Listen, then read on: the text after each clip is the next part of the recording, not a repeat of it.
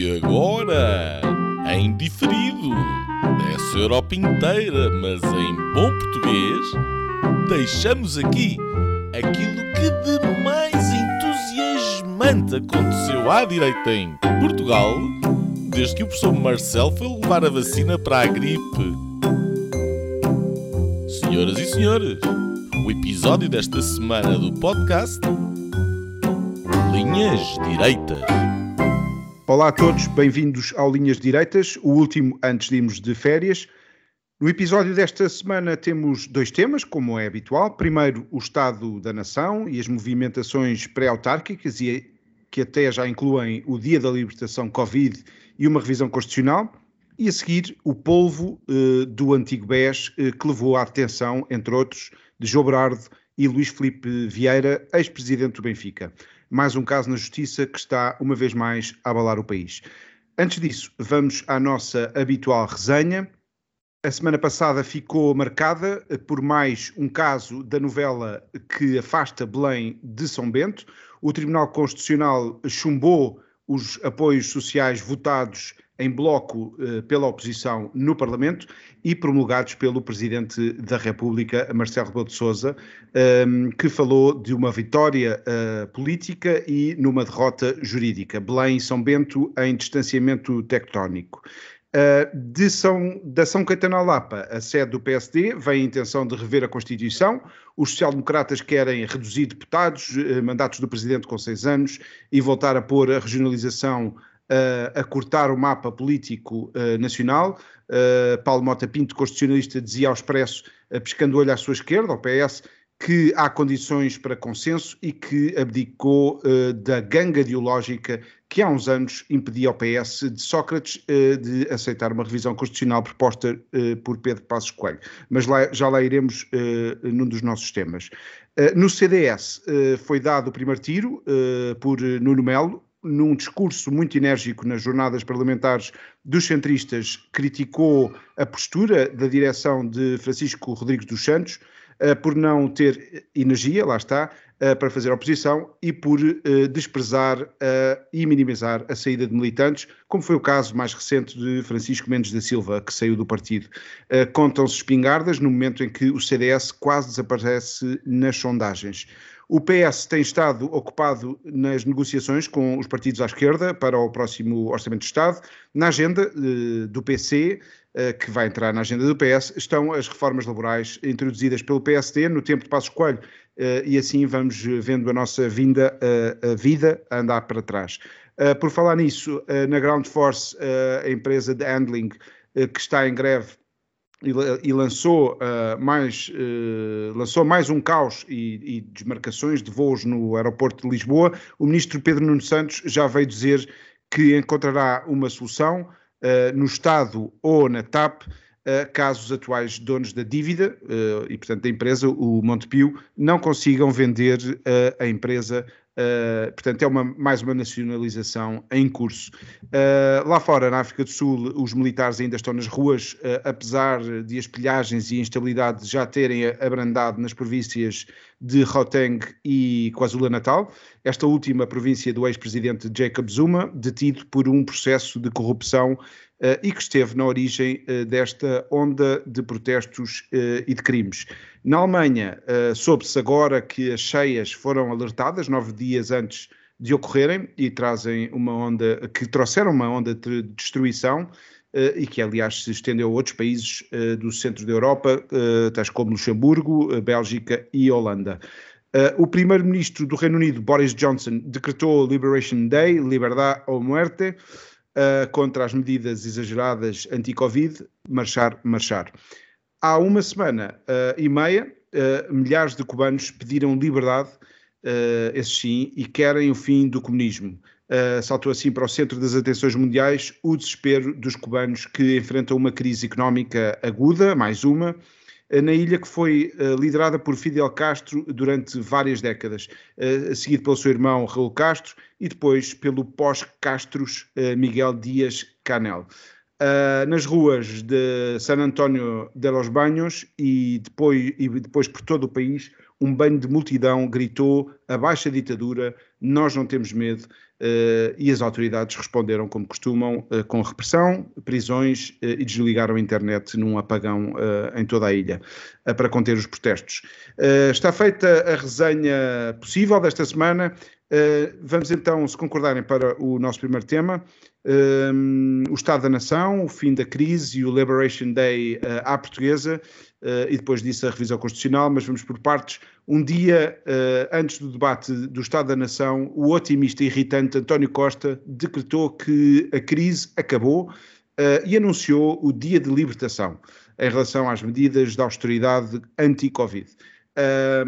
isto para tudo para o final do verão, em plena pré-campanha autárquica. Nuno Lebreiro, libertação antes tarde que nunca? Bem, quer dizer, uh, uh, antes de mais, olá a vocês os dois, aos nossos, uh, aos nossos ouvintes. Um, é óbvio que sim, mais, melhor que mais tarde do que nunca. Agora, o ponto é que é, é provavelmente no dia de São Nunca à tarde.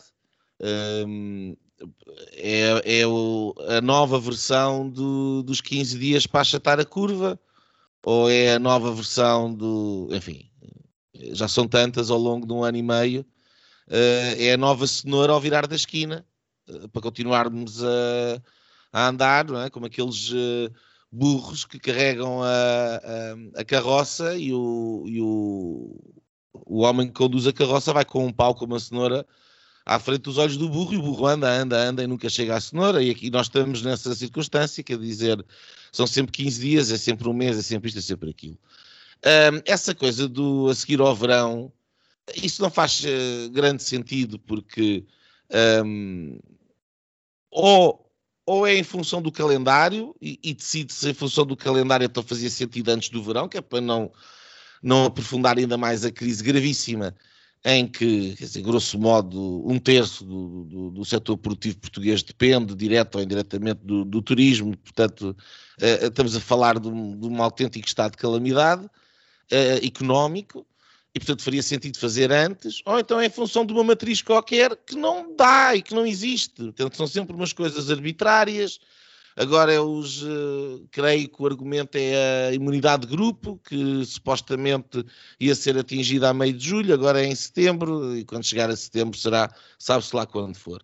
A verdade é que aquilo que o Sr. Primeiro-Ministro diz não é para se levar a sério, tal como aquilo que os uh, dirigentes uh, governamentais e uh, das comissões e das direções gerais e uh, essa gente que está a coordenar os, os supostos esforços para combater a pandemia, não só para levar a sério. E, portanto, aquilo que eu retiro dessa ideia do, do dia de libertação é a aceitação de que nós estamos num estado de não libertação, de não liberdade. Isso é aquilo que eu retiro. Um, e portanto, uh, uh, uh, eu, eu, preferiria mais do que anúncios de, de, pessoas que não têm qualquer tipo de credibilidade e que, portanto, que não, não merecem qualquer espécie de grande um, esperança, eu preferia mais que fossem dadas razões objetivas, factuais, racionais, científicas, se quiserem, um, para estarmos no estado em que estamos de não libertação. E essas razões nunca foram apresentadas. E esse é que é a, a, a, o drama da, da, da, nossa situação. Estamos numa, numa situação de não liberdade uh, sem que haja justificação para isso. Gonçalo, Uh, nós tivemos hoje o, o Estado da Nação, uh, tivemos um Primeiro-Ministro, uh, no fundo, a fazer este flick-flack. Ainda há 15 dias estava a fazer um cerco sanitário, ou há três semanas estava a fazer um cerco sanitário em Lisboa e às turras com o Presidente. Uh, acho que isto é mais marketing? Isto, isto é colocado ali o, o, o, Dia da Libertação, que é uma cópia óbvia do, do, do que está a acontecer no Reino Unido um, é, é, ali um entre o, logo a seguir ao, ao, ao, Congresso do CDE, do, desculpem, do PS, que está marcado para o último fim de semana de, de agosto, e mesmo antes das autárquicas. Portanto, é, é mais uma, quer dizer, é mais um, um layer no, no, no, marketing do governo. O que é que, que, é que tu achas que foi esta, esta soma de, de otimismo e de libertação do Primeiro-Ministro? Bom, Eu, eu, honestamente, eu já não sei se se trata de propaganda ou se a euforia um, que António Costa tenta transmitir um, ao seu partido e aos portugueses em geral uh, não está efetivamente confinada exclusivamente na sua cabeça, porque essa euforia não existe uh, uh, na sociedade em geral, não existe na economia real. E, portanto, pode ser, enfim, uma espécie de anúncio profundamente uh, eleitoralista uh, ou para consumo interno do Partido Socialista, mas isso vale pouco. Vale pouco quando um, ehm, Portugal se espera que cresça abaixo da média da União Europeia este ano e no próximo ano. Um, ehm, uh, quando, eh, quer dizer, não se pode proclamar essa euforia quando milhares de empresas uh, foram à falência, um, outras tantas continuam uh, a, tentar sobreviver pagando ao mesmo tempo impostos. Um, a propósito disto, há, há, uma nota que eu queria dar uh, de uma publicação feita no Facebook de um restaurante muito conhecido, uma marisqueira em Matosinhos, um, em que, uh, de forma muito gráfica e numérica, um, faz o seguinte, que é, uh, queixa-se de apoios que ainda não recebeu, apesar de terem, terem sido anunciados há mais de dois ou três meses, uh, e que no dia uh, 20 de julho, portanto ontem, pagou cerca de 30 mil euros em impostos, incluindo IVA, IRC, enfim, IRS, todos os impostos, segurança social, os vários impostos que possas imaginar desta, desta atividade económica. E, portanto, toda esta euforia que António Costa tenta transmitir, um, não sei até que ponto é que não lhe será contraproducente a futuro, porque os apoios não chegam à economia, Uh, os apoios que a Bazuca prevê e que o PRR prevê são, sobretudo, apoios que são direcionados ou que vão ser direcionados em empresas públicas através de contratação pública ou de ajustes diretos, uh, e, portanto, isto não vai chegar à economia real. E quando ele é criticado e confrontado com isto, uh, e justiça e elogio seja feito neste caso à Cecília Meirelles do CDS, um, que lhe fez uma pergunta muito clara uh, a este sentido e a resposta dele foi sim, é para as empresas públicas, mas que ultimamente, ou melhor, que em último caso vão contratar empresas uh, uh, do setor privado português para poderem executar os seus projetos.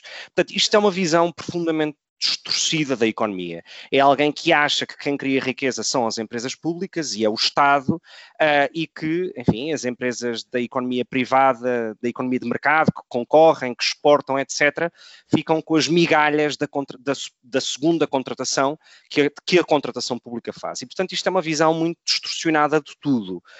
Um, e depois, demonstrar esta euforia num país que está à porta do verão, uh, com uh, restrições brutais à atividade económica, à liberdade das pessoas, uh, seja em matéria de horários, seja em matéria de acesso uh, uh, aos sítios, quer dizer, não pode esperar que exista nenhum tipo de uh, grande milagre económico quando as condições determinadas e definidas pelo governo são as que são e são as que conhecemos. se não tens passaporte, se não tens passaporte digital, não entras num restaurante na parte interior. quer dizer, às, às 10 da noite tens de pagar a conta uh, uh, porque o restaurante é obrigado a fechar. Uh, e, portanto, quando não, isto, é, é, não perceber que todas estas medidas restritivas são uh, uh, simultaneamente péssimas para a economia, não vão melhorar uh, o controle e os dados a propósito da pandemia, os números são os que são, os hospitais não estão colapsados, as mortes não são dantescas como aquelas que tínhamos no início de 2021 e, portanto, e, portanto adotar e manter estas medidas uh, só revela a sua visão, mais uma vez, errada da economia, que é não perceber que concorremos no mercado europeu e no mercado global de turismo uh, e, portanto, basta cruzar a fronteira e nada destas medidas, uh, nenhuma destas medidas existe. Uh, e, portanto, somos menos competitivos na atração de turistas do que, por exemplo, Espanha. Um, e, portanto, tudo isto, uh, a conclusão que, que, que, que, tenho é que, efetivamente, a euforia está limitada e confinada à cabeça de António Costa e que isto não tem nenhuma adesão com a realidade atual do país. Eu concordo. Eh, eu acho que esta confiança, quer dizer, não, não pode ser indiferente ao facto de o PS ter baixado nas, nas últimas sondagens que apareceram e o PS é extremamente. Uh, tem sempre reações muito rápidas em relação às sondagens e ao sentimento, sabem ler a alma portuguesa como, como ninguém sabe, como ninguém, não é? Pelo menos para, para gerir a agenda mediática.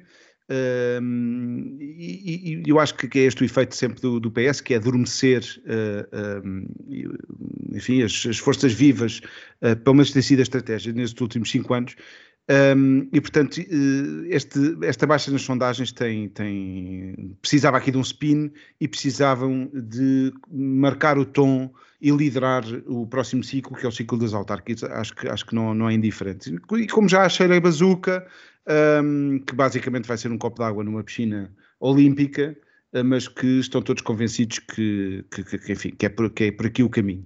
Um, eu não, não, quer dizer, quando vi esta, esta notícia, googlei e não foi, não foi muito difícil encontrar um discurso parecido na, nove meses antes de, de José Sócrates chamar a Troika.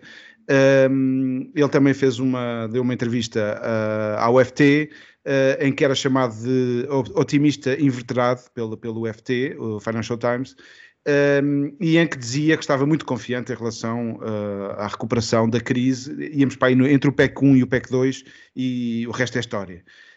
Um, se dizer uma coisa sobre uma linha uh, para dizer que fazem muita falta ao Parlamento uh, figuras como Paulo Portas, Paulo Rangel, Passos Coelho, Acho que agora teve o José Silvano a fazer os seus esforços, foi completamente dominado pelo, pelo António Costa.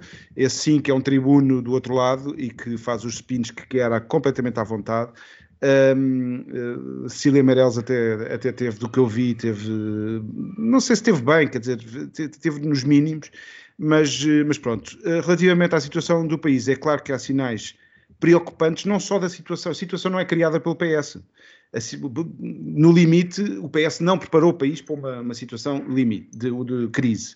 Uh, mas o problema é a, a, a, resposta que a geringonça dá e que esta estagnação causada pela geringonça vai dar a uma crise que, mesmo não tendo sido criada por eles, um, que, que, é problemática. Só a regressão do, do, dos, últimos cinco anos, é esta o pacote laboral que eu me referia. Afonso, no... desculpa, deixa-me só, deixa só fazer um, um comentário, até diz, por uma diz, questão diz. de justiça eu acho que quando tu dizes a crise uh, não foi criada pelo PS, referes-te à crise da Covid-19. É evidente que não foi António Sim, Costa que inventou a pandemia. A resposta à crise é uma responsabilidade do, claro do, do, do, Partido Socialista, como é óbvio. Claro que sim. Menos vejo desta maneira. Presidente da República e do Presidente da República, repito. e da oposição e, de, de, e do país, uh, no seu todo, que concordou, aliás, nos primeiros 10 meses com esta, com esta abordagem, uh, em termos gerais.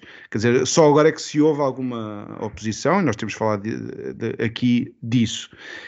Um, mas o PREC que nós estamos agora a assistir, uh, do caso da TAP, em que já enfiámos lá 1.200 milhões do ano passado, mil milhões este ano. Eu não sei se isto é uma conta corrente, que vamos estar todos os anos a pôr mil milhões para esta experiência de comunismo e de estatismo uh, do PS na figura do Pedro Nuno Santos, que ontem anunciou mais uma nacionalização encapotada uh, na Ground Force. Um, quer dizer, uh, e, temos outro spin que foi feito a semana passada, se não se, não se lembram, eu recordo que é da Entidade Nacional do Setor Energético, que começou que é o regulador, basicamente, devia ser independente, não é? Eh, começou já a culpar as gasolineiras pelo preço excessivo uh, nos, uh, nos, combustíveis. Eu lembro que uh, o, os impostos na gasolina e no gasóleo andam à volta dos 60%, e por isso eu não percebo este spin, a não ser porque isto vai subir para aí fora, e nós vamos ter um problema na inflação, que neste momento até é bastante baixo em Portugal. Um, e, portanto, preparamos-nos para lidar ou para gerir um fogo com pirómanos. E é essa a minha preocupação.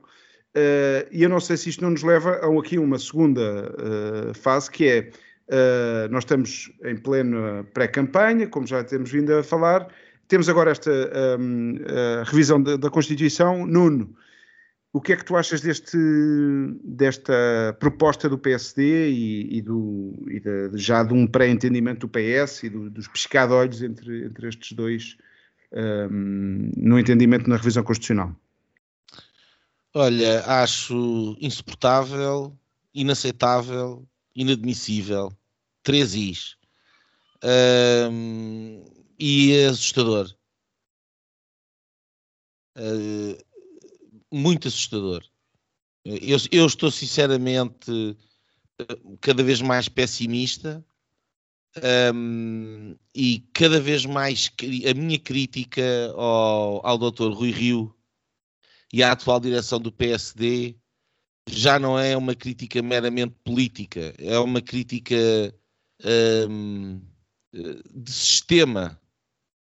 Uh, eu não. O, em todos os riscos que, que, Portugal, com todas as suas debilidades, uh, tem pela frente, um, aquilo que nós temos assistido por parte da, da contribuição do, da, da, atual direção do PSD é um aprofundar desses mesmos riscos.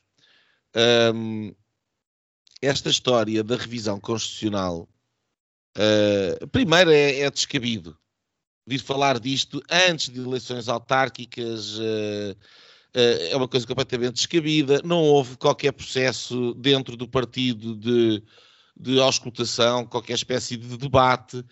os deputados não fazem ideia do que é que o documento propriamente dito um, contém. Há simplesmente umas entrevistas tiram cá para fora e uh, antes que a própria bancada do PSD saiba o que é que é o documento, que o tenha discutido, antes que o próprio partido tenha tido a oportunidade de, de contribuir, de, de, o discutir, de, de, o conhecer, já o adversário, já o governo, já o verdadeiro parceiro do Dr. Rui Rio uh, está de casamento feito. Portanto, ele já anunciou o casamento uh, e nós não fazemos ideia qual é o dote. Pior, o, o, o, saiu cá para fora aquele caveat, que é uma autêntica reedição do artigo 6 da Lei dos Direitos Digitais, que é, é, pretende ter uma, uma, uma situação de confinamento compulsivo sem recorrer a tribunais, a um juiz, a um mandato judicial, de poder uh, internar alguém que esteja num contexto de pandemia contagioso. Isto é dito numa entrevista, nós não sabemos bem o que é que isto vai significar na prática. Ora, quer dizer, isto dá para tudo. Isto dá para tudo. Um teste PCR feito a 50 ciclos dá positivo quase garantidamente.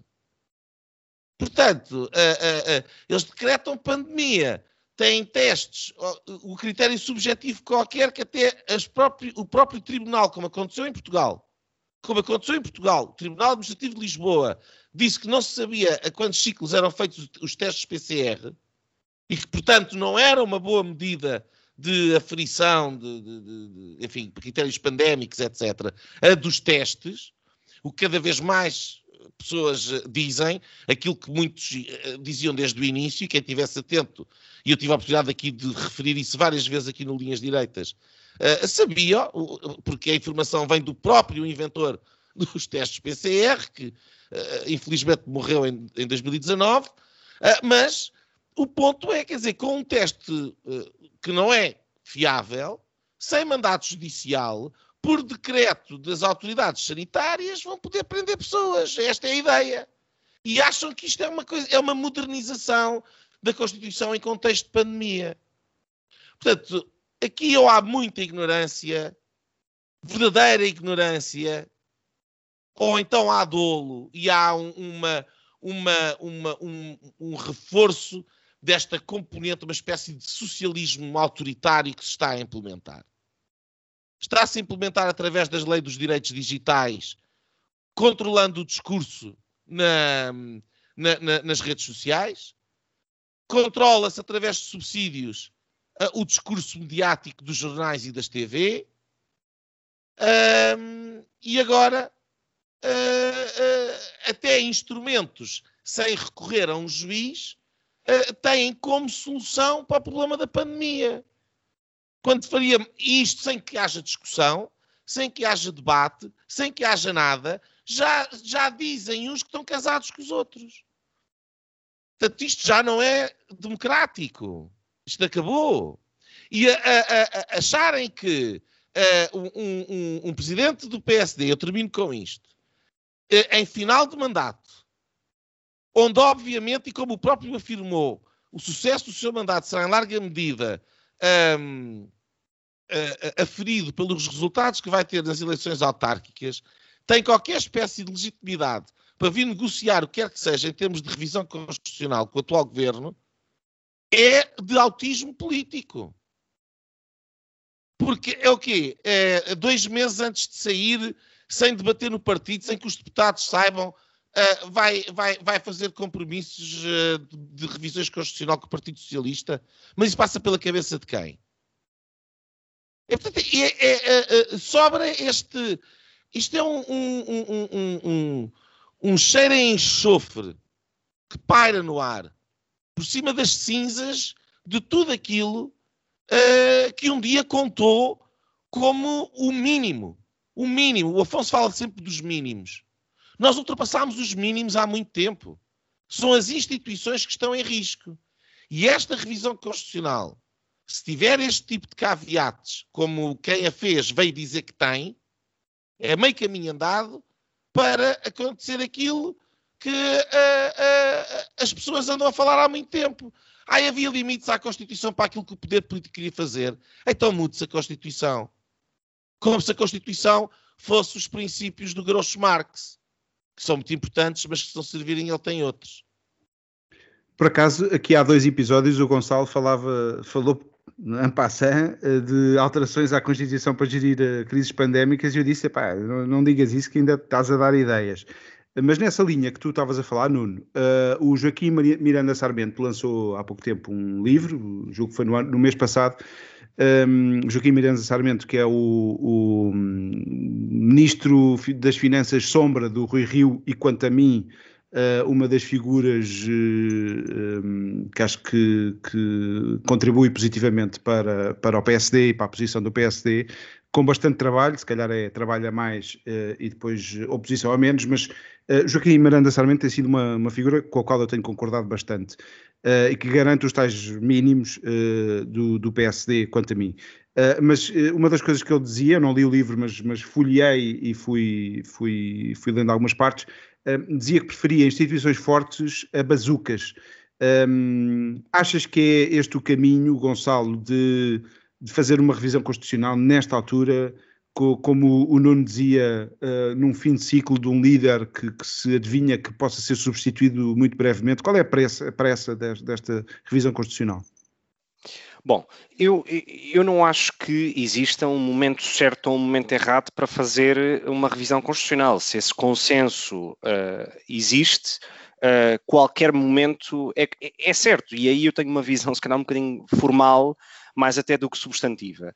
E, portanto, eu não vou perder tanto tempo com a questão do momento, porque, aliás, acho que só isso é a única coisa que pode justificar a ausência de propostas do PSD sobre combate à pobreza, sobre crescimento económico, sobre impostos ou educação, para justificar o tempo que perde, de facto, a fazer isto, ou a propor uma, uma alteração constitucional. E queria focar em alguns, alguns pontos que me parecem, que me parecem críticos, outros nem tanto, também não são daqueles que nem aquece nem arrefece, portanto, uh, sei lá, passar uh, o mandato do Presidente da República de 5 para 6 anos ou do Governo uh, de 4 para 5 anos, enfim, isso, isso parece-me que é mais cosmético do que outra coisa, mas há três aspectos nesta, nesta proposta de revisão constitucional que me preocupam.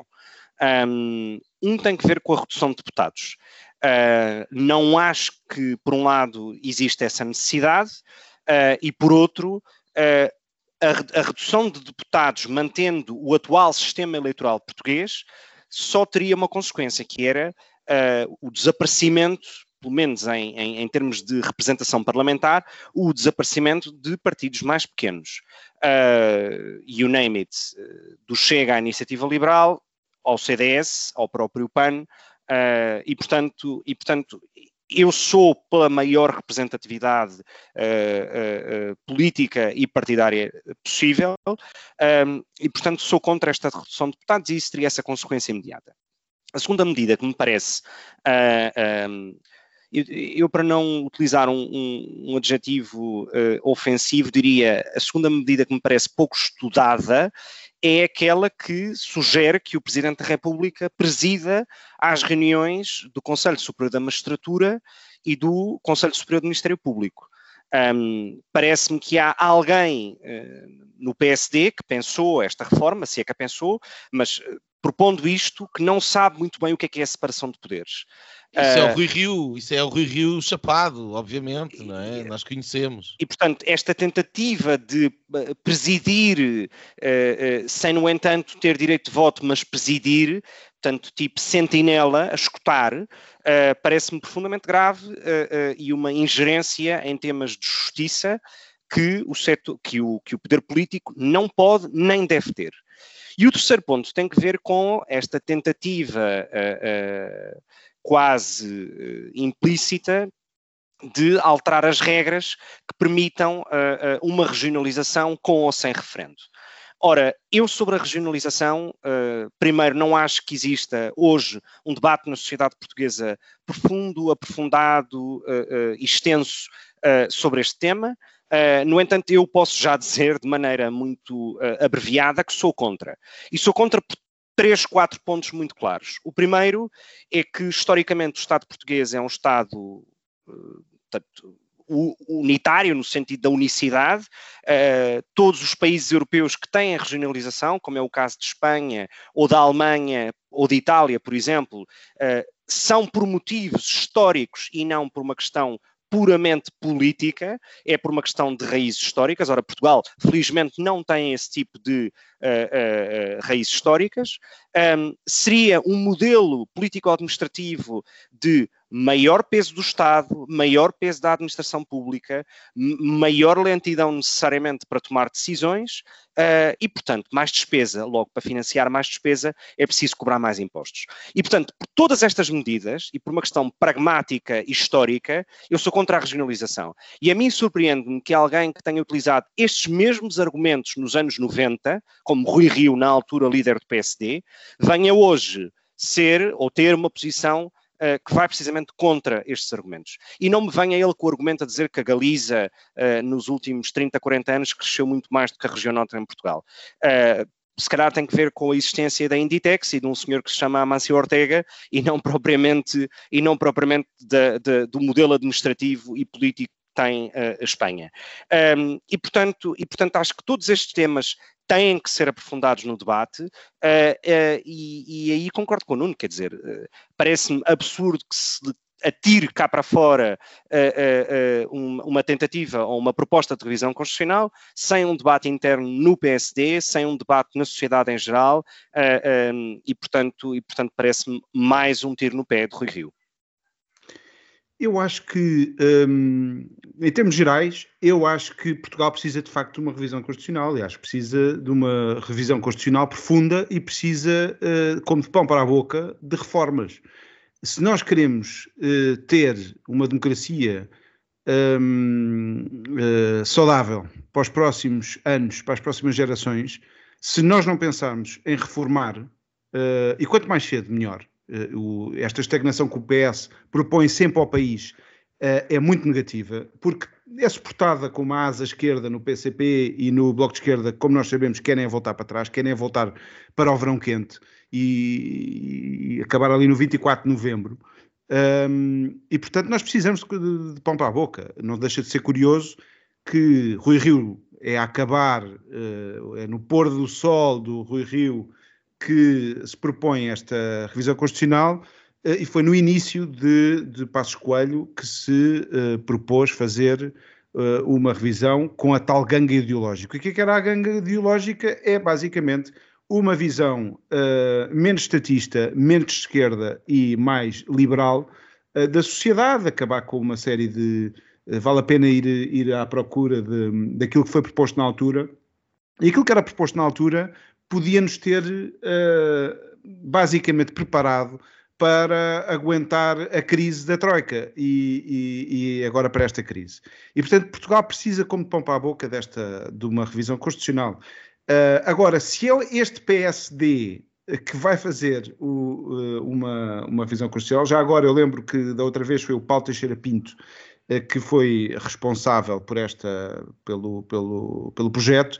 Desta vez é o Paulo Mota Pinto, uh, nomes parecidos até, mas o Paulo Mota Pinto, como, como dizia o Nuno, isto respira, transpira Rui Rio, isto é uma concessão, quer dizer, estamos agora a discutir uh, mandatos e regionalização, etc., uh, eh, é não estar a ver o, o problema.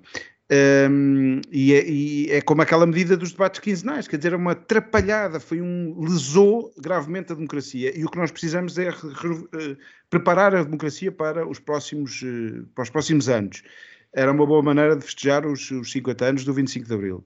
Uh, portanto, é um erro monumental aquilo que é proposto. Uh, fazer isto em fim de ciclo, fim de ciclo de resto também para o governo. Podemos estar no fim de um ciclo para o governo. Para que estar agora? Apesar de nós precisarmos e, e ser urgente avançar com uma revisão constitucional, eu acho que não é uh, com estes atores. eu já agora recordava aqui uma, uma, uma, uma, coisa que ouvi do Joaquim Aguiar no Think Tank, que é um programa que ele faz com, com o Jorge Marrão, uh, e que, uh, em que lembrava uma coisa que, que, que, eu não me lembrava, que era uh, a recusa no fim do, do, do, do dos, daqueles dois. Como se lembram, em 87 o, o Cavaco Silva foi mandado abaixo com uma moção de censura do PRD, e nessa altura foi proposta em 85, uma. Em 85. Uh, não, em 87. 85 ele ganha, fica dois anos e em 87 ah, certo, é mandado abaixo e tem a primeira maioria absoluta. Antes dessa maioria absoluta, uh, o PSD estava a governar com, com minoria, não é? Antes dessa, dessa maioria absoluta, o Vítor Constâncio, que era líder do PS, propôs uma geringonça com a aceitação do PCP e com a aceitação do PRD. Mário Soares, na altura, recusou, porque recusou desde o princípio, desde, desde o 25 de Abril, acordos com o PCP.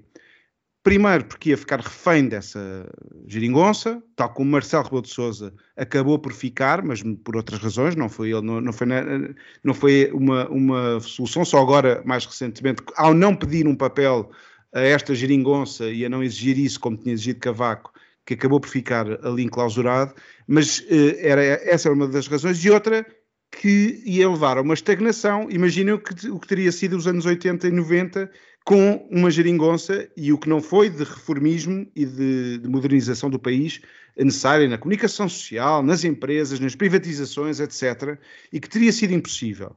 Uh, e, e, é isso que nós estamos a discutir. Eu acho que a chave de, uh, de uma revisão constitucional e da, própria, da próxima fase, dos próximos anos da democracia em Portugal, está no arco democrático, está num PS uh, moderado, que não é este PS, que é um PS que basicamente é para aí 10% do PS, infelizmente. Falta oxigênio democrático no, no PS, infelizmente, e, e liberal. Está no PSD, mas que não neste está no de Passos Coelho, está de outros atores, não vou agora aqui elencar, Uh, e está no CDS, uh, eh, que não este do, do, do, Chicão, infelizmente, que já se viu que está estafado, poderá eventualmente estar no, uh, no Nuno Melo e na sua capacidade de juntar. e, portanto, tenho pena que se esteja a propor uma reforma nesta altura. Nós temos pressa de, de, dessa reforma e de, de, uma revisão constitucional, mas não certamente com estes atores e não com estas soluções estafadas. Oh, oh, se vocês me permitirem, uh, ainda sobre, sobre este tema, um, o, o, o, Gonçalo teve, teve ali a, a, a, falar sobre regionalização, o número de deputados, etc. E vocês reparem como isto são temas, todos eles dão teses de doutoramento. Portanto, a, a proposta de uma revisão constitucional tem, um, tem uma virtude e tem um defeito. A virtude é colocar as pessoas a discutir um, questões absolutamente estruturais para a democracia portuguesa, mas o defeito é de colocá-las todas ao mesmo tempo. Quer dizer que ao se discutir tudo que é de fundamental, não se discute nada com a profundidade que, que se exigiria eu não vou conseguir agora aqui, nos dois ou três minutos, uh, uh, na minha ronda aqui no Linhas Diretas, dar uma opinião fundamentada e discutir a questão dos deputados e a questão da regionalização, etc. Apesar de estar, grosso modo, de acordo com, em traços gerais, aquilo que o, o Gonçalo Cevada disse e tenho as minhas próprias ideias sobre que, que, espécies de revisão constitucional se podia fazer e modelos eleitorais, etc. Pronto. Uh, agora, o que eu queria dizer é, é, é, é o seguinte: é que não, isto vai dar rigorosamente nada. Não vai dar nada. Aquilo que vai acontecer é que vão estar uh, a discutir uh, como certas propostas são inadmissíveis, outras não são, e o número de deputados, e isto, e aquilo, e aquilo outro, e vai-se já um grande sururu, e depois vão estar todos de acordo com as alterações para a modernização da pandemia. E aí é que está o caveat. O caveat está aí, o caveat democrático está aí. E o risco é este, porque a visão que estas pessoas têm, onde se inclui a direção do PSD, é uma visão de que a gestão de uma crise é através de um sistema autoritário, uh, assente em pressupostos que estão longe de ser os mais corretos, como nós temos aqui denunciado, uh, e que me deixam extremamente preocupado, porque pressupõe um unanimismo, inclusive uh, banindo e calando as vozes discordantes, chamando-os negacionistas, chamando-os de maluquinhos, chamando-os de. enfim, aquilo que a, a, a extrema-esquerda costuma fazer, neste momento é o mainstream, quem não está de acordo com a, a visão dominante é para ser calado. E, uh, e, e, e, tornar este modelo de, de, gestão da pandemia, que tem sido um autêntico desastre económico, um, numa espécie de modelo de gestão de futuras pandemias, eh, ao nível de uma revisão constitucional, só se, vocês têm que perceber o perigo que isto representa para a democracia e para a liberdade. Porque é colocar, uh, é, é, retirar a salvaguarda dos nossos direitos, liberdades e garantias, e a propósito de, de, de, de qualquer crise que venha a acontecer, colocar as mãos, uh, colocar o poder nas mãos daqueles que mais o cobiçam. Os poderosos, os governantes. A Constituição está lá para nos proteger a nós não está lá para, para, para, para, que o modelo de gestão de pandemias que eles querem passe a ser constitucional. E isto é que tem que ser discutido. Não é o número de deputados, não é a regionalização, não é nada disso, porque isso vai ser a, a, o fogo de vista. O essencial é que eles já estão de acordo nisto. E isso representa uma machadada nos direitos, liberdades e garantias das pessoas.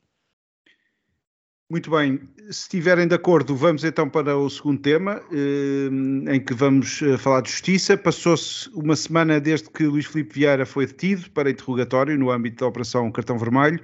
O então presidente do Benfica, que entretanto se demitiu do cargo, foi uh, apanhado nas malhas da justiça e acusado de desviar dinheiro do clube encarnado uh, e de ter uma cascata de empresas montada para esquemas uh, usando o Benfica num esquema mais amplo de, que envolve o antigo BES.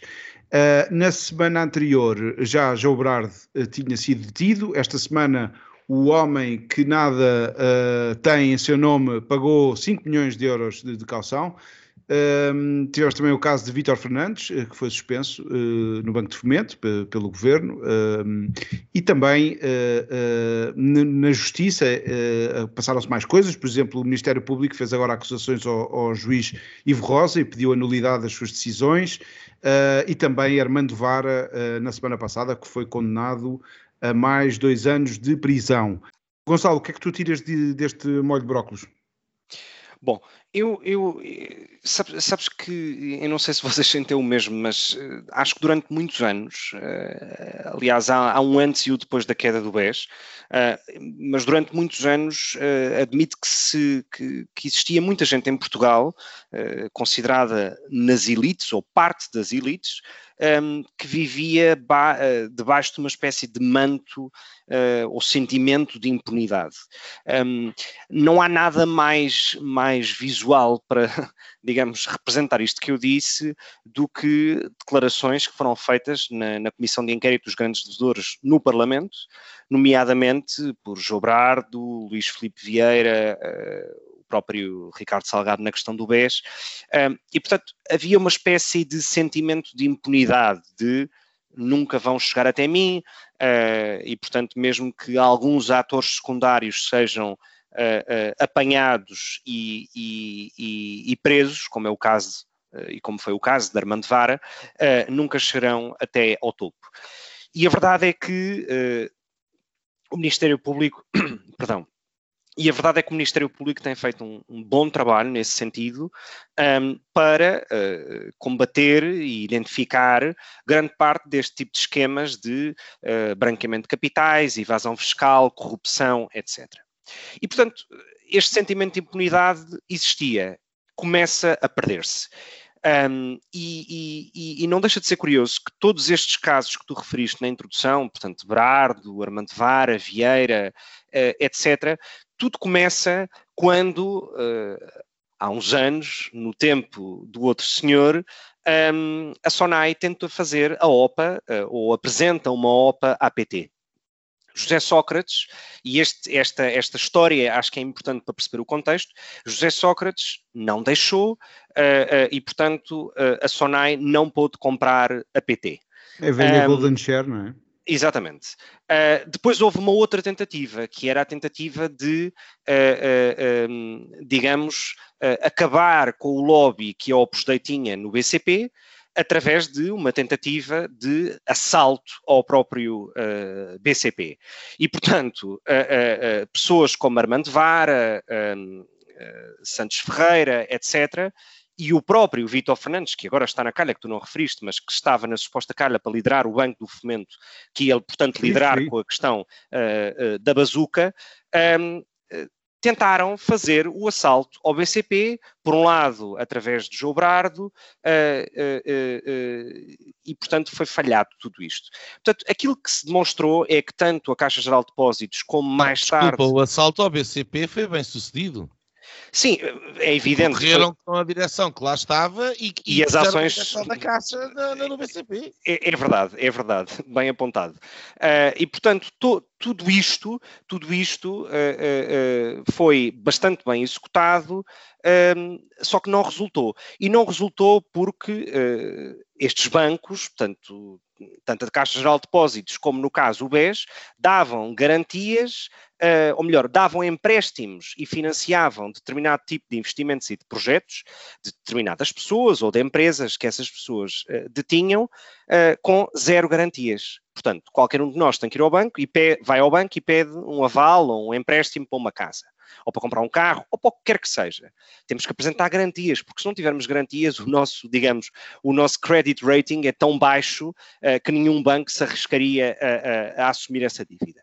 Ora, isto não aconteceu no caso de Vieira uh, uh, quando uh, pediu dinheiro ao novo banco, um, e não aconteceu no caso de Brardo, quando pede dinheiro à Caixa Geral de Depósitos para fazer o assalto ao BCP. E isto é grave. Isto é grave porque quem paga acaba por ser o Fundo de Resolução e, portanto, todos os portugueses. Ora, tudo isto, tudo isto de, de, demonstra uh, uma, uma, cultura política e uma forma de ver a economia em Portugal profundamente uh, uh, controlada por três ou quatro tipos uh, uh, amigos de José Sócrates e pelo próprio, um, ehm, e que felizmente foi falhada com o não que uh, Passos Coelho dá à resolução do BES. E, portanto, eu só queria fazer uma nota final a propósito disto.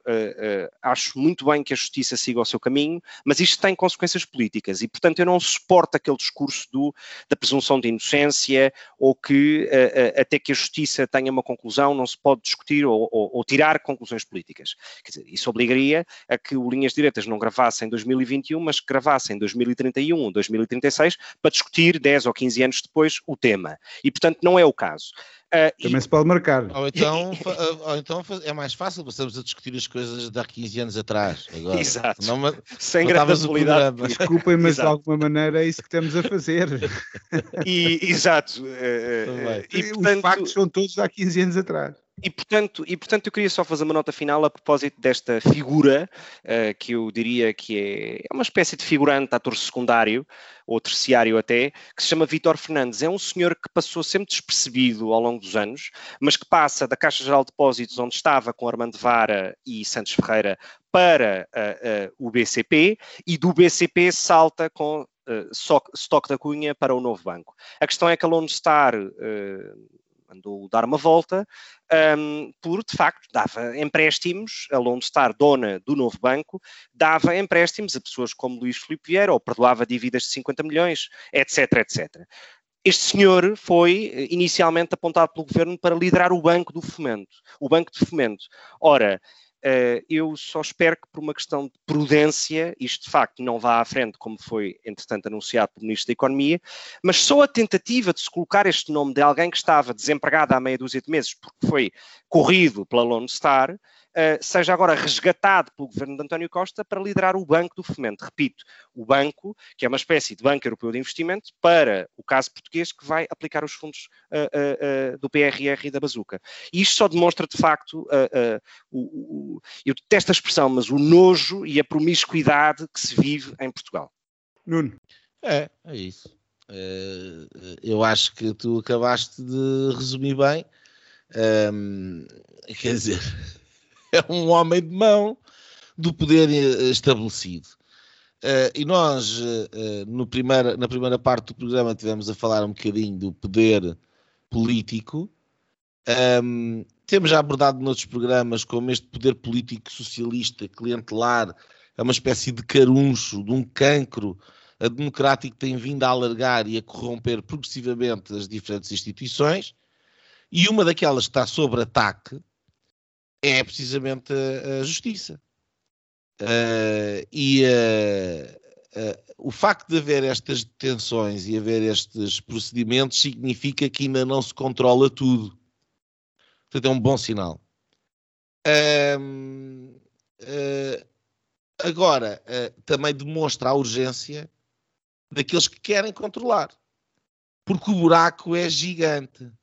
O buraco é gigante e as ondas de choque continuam a acontecer e a, a, a, tudo isto deriva, o Gonçalo referiu em passar, mas eu já tinha escrito aqui que não resultou porque o tal não, não, não resultou é, isto era um, um, o, tal, o tal dono disto tudo uh, uh, era o, o, bloco, a oligarquia que de facto manda em Portugal, que tem poder a sério em Portugal, que manda no sistema económico, que manda na, no Estado, que manda uh, nos partidos, que diz sim ou que diz não, que cria figuras e figurinhas que depois fazem aquilo que é suposto uh, fazerem, um, esse sistema foi posto em causa quando Pedro Passos Coelho disse não ao Ricardo Salgado e disse não ao BES.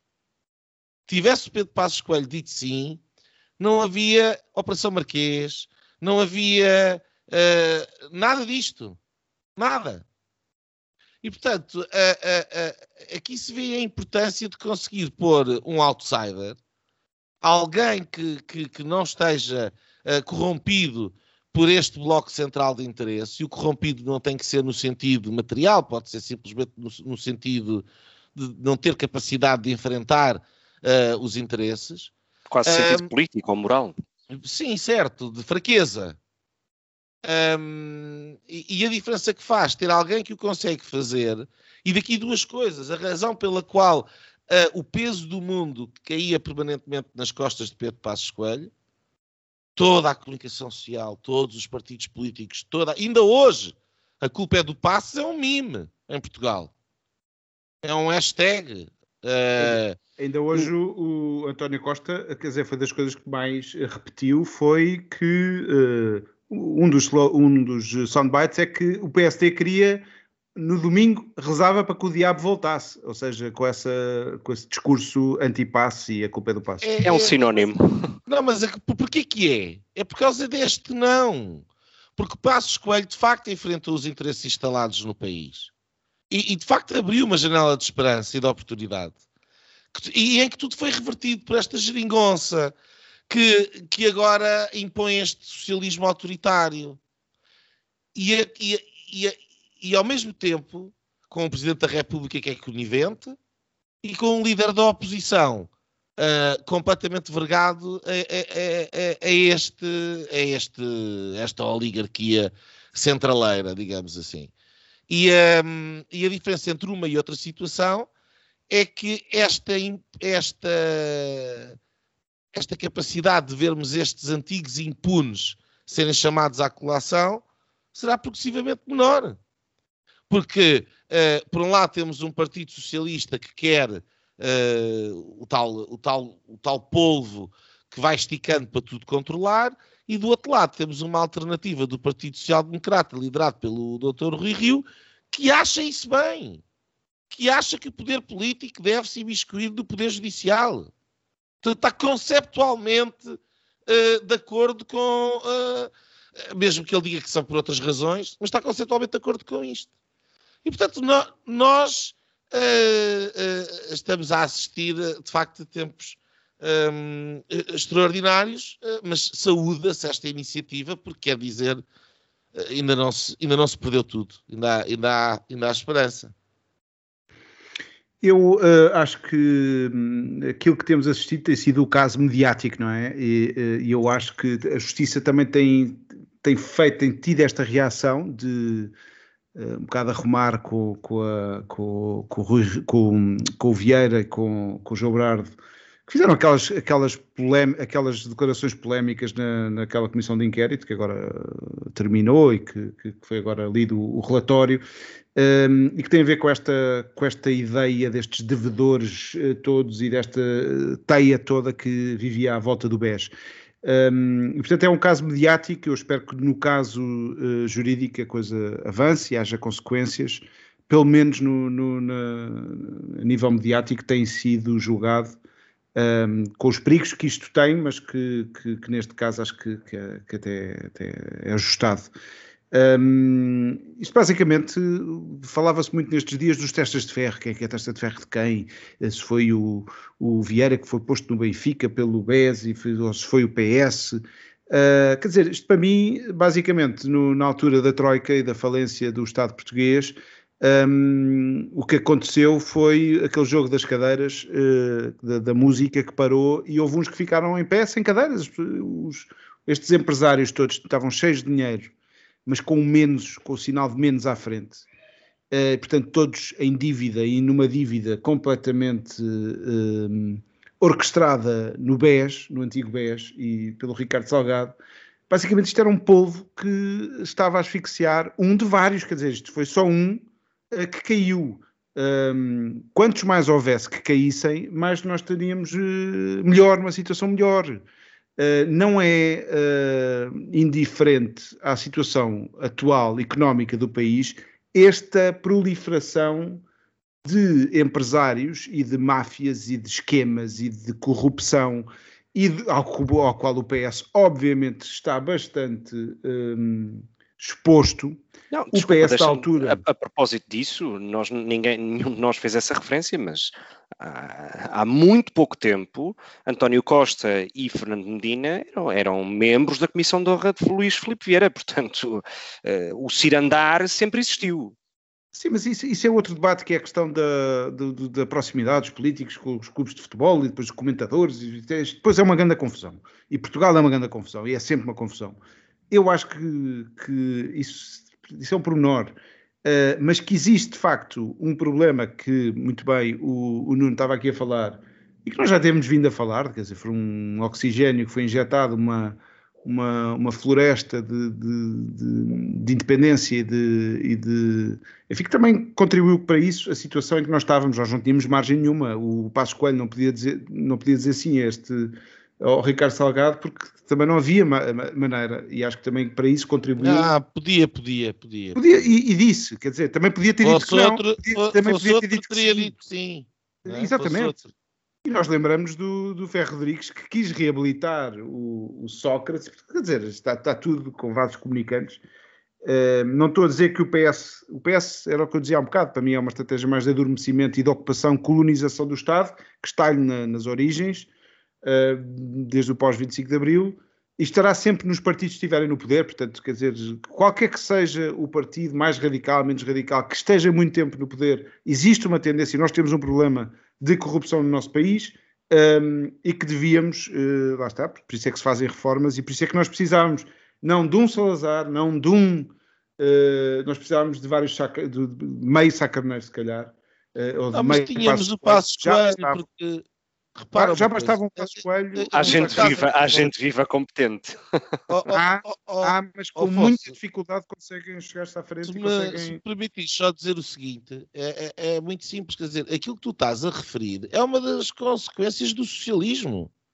O socialismo e o estatismo gera a corrupção. Se tu, quer, tu, tu quanto mais tiveres um peso de um Estado burocrático em que sim. quem tem papel faz e quem não tem papel não faz, estás a criar um gatekeeping onde, obviamente, os poderosos navegam o sistema e obtêm os papéis todos e ficam mais poderosos, e os fraquinhos não têm acesso ao papel, como não têm acesso ao advogado que os livre da cadeia, como não têm acesso ah, ah, ah, ao, ao deferimento e ao carimbo. Este é o problema. E, portanto, são décadas e décadas e décadas de socialismo. E foi esse socialismo que o Passos Coelho tentou enfrentar com princípio e com coragem, com consequências a todos os níveis, e que esta geringonça, que este socialismo autoritário do Partido Socialista e do Bloco de Esquerda hum, vieram desfazer. Infelizmente, a realidade é esta. É, Isto, isto também, eh, quer dizer, é o centralismo de Estado que também está, eh, mesmo que queiram criar uma, uma regionalização, que há um bocado estávamos aqui a falar, que basicamente é para criar uma nova classe de políticos, eh, quer dizer, é esta ideologia que tem sido posta em prática de centralismo e de uma carga altíssima de impostos, uh, de bazucas, etc., e depois distribuir as benesses pelos amigos e pelo, pelo, pelas, por, aqueles que não criam obstáculos ao Estado uh, que vai dominando a sociedade em todos os seus capítulos. E, portanto, uma falta total de liberdade. A uh, segunda, a, segunda vez que, a segunda vez que defines socialismo hoje. Verdade, verdade. Não, eu acho que se definirmos basicamente o que é que tem acontecido na sociedade portuguesa nos últimos anos, com algumas exceções, uh, tem sido o socialismo a ser posto em prática. Até nisso, É, uma, a é Constituição um tem maldito sido. socialismo. É o maldito preâmbulo da. Constituição, é caminho do socialismo e, portanto, uh, está-se a cumprir abril. Havia, havia Está-se a cumprir o preâmbulo. Havia aquele, aquele espetáculo da maldita cocaína, não é? É o maldito socialismo, que é viciante para, para os poderosos e para os governantes. É verdade. Pronto, nós estamos a, a o nosso tempo. Hum, uh, o que é que acham de, se calhar, ao, ao, ao Nuno, íamos para, para a tua linha? Ah, Pode ser. A minha linha prende-se com a, a, a aprovação, aliás, neste caso, o chumbo ahm, das iniciativas da IEL e do, e do CDS para ahm, a revogação do artigo 6 da famigerada Lei dos Direitos Digitais, já que abordei há, há pouco. Esse artigo 6 abre, e nós falámos várias vezes sobre esse, sobre esse assunto aqui no Linhas Direitas, eh, a, a autêntica porta aberta para a censura, eh, não tem outro nome, em, em nome daquilo que eh, as autoridades eh, certificadoras entendam que é a verdade e aquilo que é desinformação. Uns são censurados e outros não. Ahm, eh, o PSD votou favoravelmente estas alterações, o Chega também, mas foram chumbadas com os votos do PS, apesar das, eh, da, uh, Sérgio Sousa Pinto e uh, Ascenso Simões e o Marcos Prestrelo e um outro deputado socialista terem, um, terem votado a favor da, da revogação do artigo 6 houve aqui, houve aqui uma clara divisão. Houve aqui uma clara divisão entre quem defendeu a democracia, o Chega, a Iniciativa Liberal, o CDS, o PSD e quatro deputados do PS, a quem defendeu a democracia, quem defendeu a liberdade de expressão e aqueles que a perverteram um, e que lhe deram um, um, instrumento terrível às autoridades para ser utilizado contra o, a liberdade dos seus cidadãos. Uh, deste novo Partido Socialista, este novo socialismo autoritário, o Bloco de Esquerda, obviamente, um, e o PAN, essa inutilidade democrática, um, que juntando tolos, iludidos e uh, alguns oportunistas, um, acabou por ser aqui uma gazua para, para nos limitar a nossa liberdade de expressão. O PAN é uma, espécie pessoal, de, é uma espécie de uh, bloco de esquerda para totós. É, quer dizer, é, tens, como tens o PEV para o PCP, tens o PAN para o bloco de esquerda, mesmo que seja uma coisa, enfim, de outro tipo de, de conluios, quanto mais não sejam até inconscientes. Uh, numa nota pessoal, até porque aqui também falámos disso, uh, eu na altura fiz uma queixa no, no, no, Tribunal do PSD, como é conhecido, Conselho de Justiça Nacional do PSD, por entender que a aprovação um, da Lei dos Direitos Digitais com, por permitir a censura uh, era uma infração muito grave na, aos estatutos do partido e ao, ao regulamento um, disciplina. Um, e, portanto, uh, uh, também dei como público na altura que se o PSD mudasse a sua posição, uh, portanto, o objetivo era, quando chegasse esta votação, que já estava anunciada por parte da Iniciativa Liberal, para tentar revogar o artigo 6 que o PSD votasse a favor dessa revogação. Foi o que aconteceu, portanto, a queixa será retirada e eu fico satisfeito, apesar da derrota, por ver o, o PSD do lado certo desta barricada. Um, e estou certo que esta fronteira que se abriu, e abriu-se ali dentro do Partido Socialista, não foi dentro do PSD, não foi à direita, foi dentro do Partido Socialista, apesar de ser uma parte pequenina daquele grupo parlamentar, mas estou convencido que não é uma parte pequenina dos, do, dos portugueses e do, do, povo eleitoral, digamos assim. E, portanto, a batalha seguirá uh, por outros meios. Um, veremos as cenas do próximo capítulo. Muito bem, eh, por acaso eh, a minha linha também tem a ver com essa, com essa linha que, que, que eu acho que está situada no PS mais do que no PSD. Um, há um bocado falavas da, da, do caveat, não é? Do, existe a esquerda cavi, caviar e agora é uma esquerda caveat que fica do outro lado uh, da linha democrática. E, e, tem a ver com isto porquê? Porque a minha linha direita vai para uma pessoa de esquerda Uh, para o Álvaro Beleza e, e, para a SEDES, que é a Associação para o Desenvolvimento, que está na origem uh, do, do, de, dos três partidos que eu há um bocado me referia, do arco democrático. Geralmente era usada a expressão arco da governação, eu prefiro uh, a expressão arco democrático. Um, é daí que, que saem Sá Carneiro e outros para formar o PSD e também alguns que vão depois formar o PS. Um, e o que é que veio dizer o Álvaro Beleza? Que preferia três fábricas, por exemplo, coisas destas, não estamos habituados a um socialista a dizer isto, três fábricas de carros um, alemães a investir em Portugal do que propriamente uma bazuca.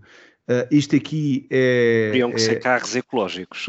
Ecológicos, o que tu quiseres, mas basicamente a ideia é uh, ter investimento estrangeiro cá esse é que é o paradigma. Nós devíamos estar voltados para o futuro a pensar em criar postos de trabalho. Há um bocado eu falava destes empresários que têm um menos à frente, mas depois há aquela Roundtable Portugal, que é o think tank que junta uh, eh, 42 empresas, acho que agora há mais a, a juntarem-se, um, ehm, que se junta uh, a empresários que de facto nunca estiveram nestes esquemas e portanto há um Portugal que, uh, que tem a solução e que pode pô-la em prática e eu acho que a SEDES que faz agora 50 anos. O Congresso vai ser em dezembro, uh, terá o Presidente da, República, Marcelo Rebelo de Sousa.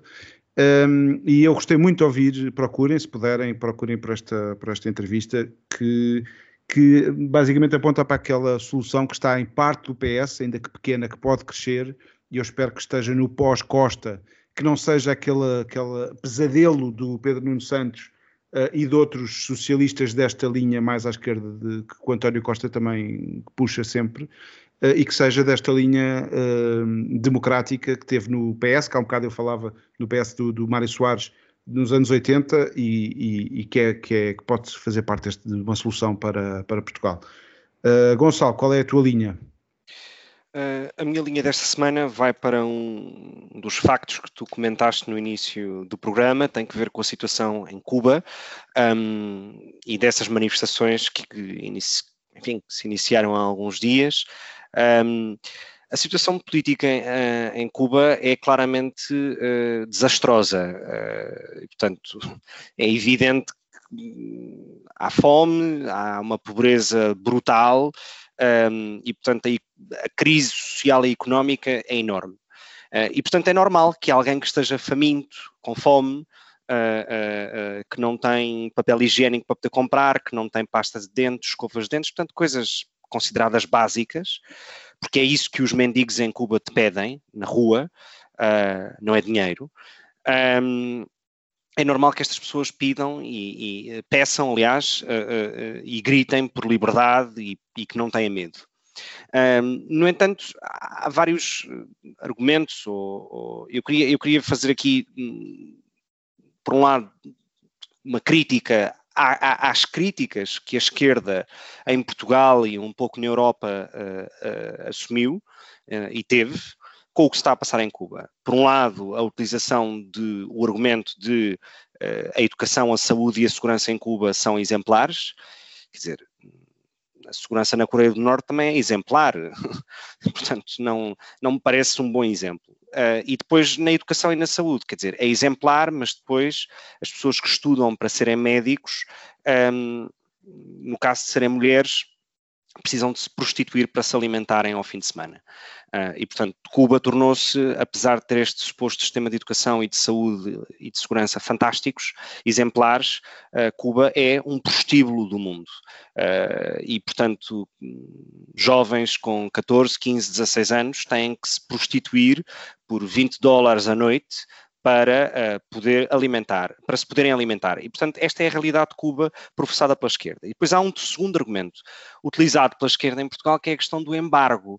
O embargo americano, uh, que tem 60 anos e que, segundo a esquerda, é o que justifica a situação em Cuba. Ora, eu acho que o embargo americano, honestamente, já é pouco necessário pela razão de que só dá argumentos à esquerda para justificar a situação em Cuba. Mas não se pode utilizar isso como argumento pela situação cubana, porque o resto do mundo tem transações com Cuba. E, portanto, o problema de Cuba tem que ver com o regime, tem que ver com, digamos, o, a pobreza e, a falta de liberdade em, em que aquelas pessoas vivem e que precisa de um apoio unânime da comunidade internacional. E acho que aqui... Maldito socialismo. E acho que aqui podia ser o título deste programa. podia ser o título desta semana. E portanto acho que aqui a União Europeia tem um papel, uh, ou deveria ter um papel de liderança na mudança que se espera que aconteça em Cuba. É caso para dizer que depois de, da esquerda uh, caviar e da esquerda caviar é a esquerda caveira, esta de que, que vai mantendo Cuba E com esta nos vamos de vacaciones. Uh, esta foi a quinta temporada, uh, 33 episódios fizemos na, na, quinta temporada. Espero que tenham boas férias. Encontramos em setembro na sexta temporada do Linhas Direitas. Um, ehm, podem nos, até lá podem nos encontrar uh, no linhasdiretas.net, no Spotify ou no iTunes. Obrigado a todos e, e boas férias. E pronto, pronto foi assim que acabámos de ter o incomensurável privilégio de assistir ao podcast Linhas Direitas. O podcast Sensação da Direita.